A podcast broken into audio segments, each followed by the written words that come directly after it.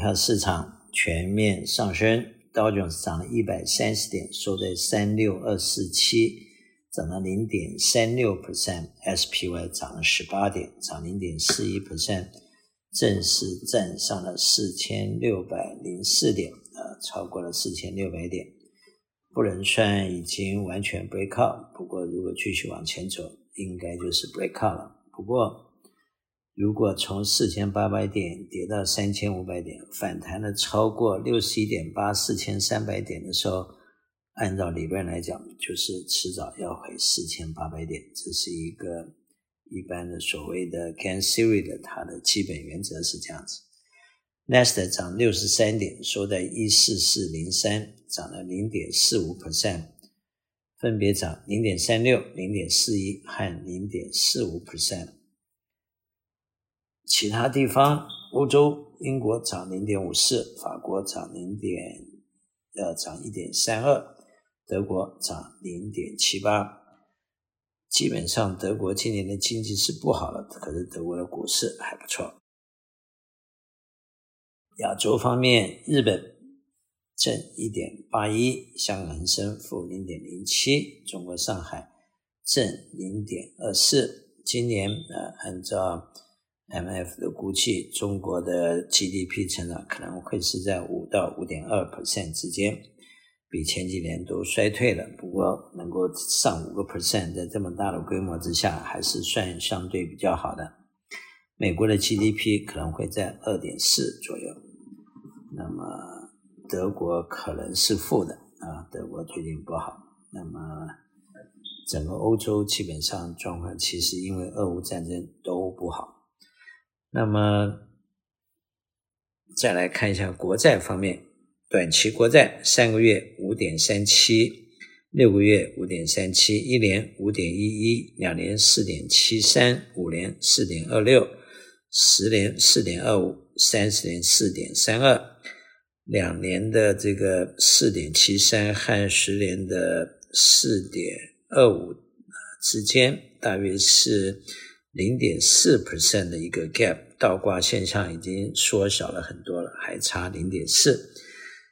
一般来讲，长期债券利息应该是高于呃短期利率，但是短时间有的时候长期利率会低于这个短期利率，就算是一种倒挂，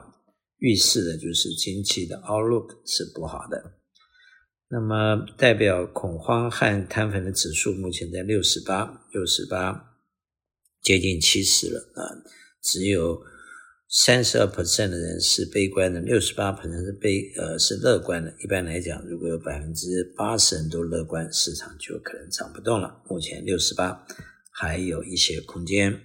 美元指数一百零三点九四，美元兑人民币七点一七，美元兑日元一四五点二七，美元兑欧元是零点九三。那么。人民币、美元兑欧元和人民币其实现在都算是稳定了，不过美元兑日元还是非常的不稳定。Commodity 方面，西德州油七十一块两毛七，布兰特油七十五点九四，Natural Gas 两块四毛七，黄金两千零六块，还是在两千块之上。前两天曾经去过两千零二十八。小麦。目前六百三十一块，呃呃，铜三百八十三块。按照目前的整个经济来看，美国的呃失业率目前在三点九，啊，三点九在世界上还是算偏低的。然后呃，非非农业的就业人数增加是十四万。那么美国的 PMI，呃，就是呃非农业的 PMI 基。呃，非生产的 PM 在五十二点七啊，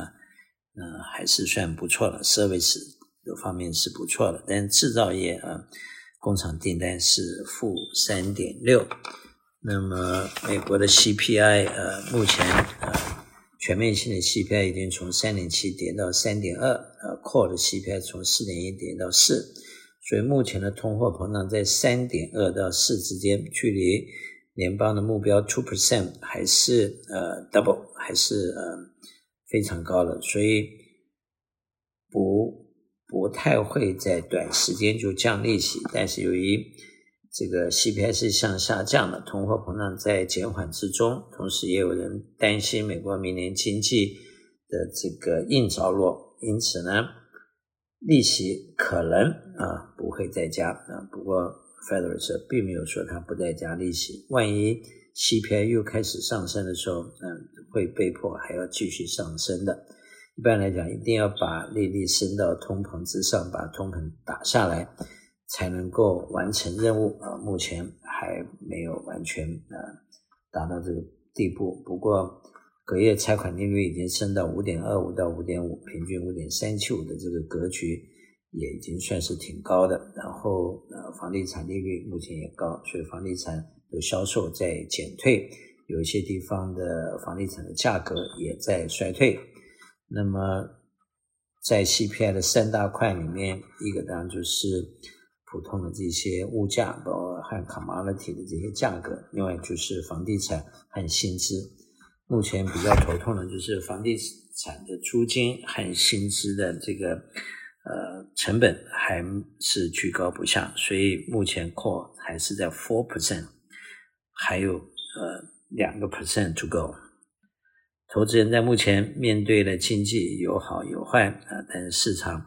经过了大约呃。两年啊，是从二一年的十二月开始，四千八百点开始下跌，一直到目前现在四千六百点，还没涨回原点。大约两年的时间，呃，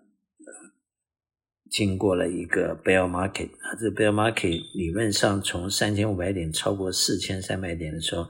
应该算是啊已经解除了呃熊熊市，应该是进入牛市，但是。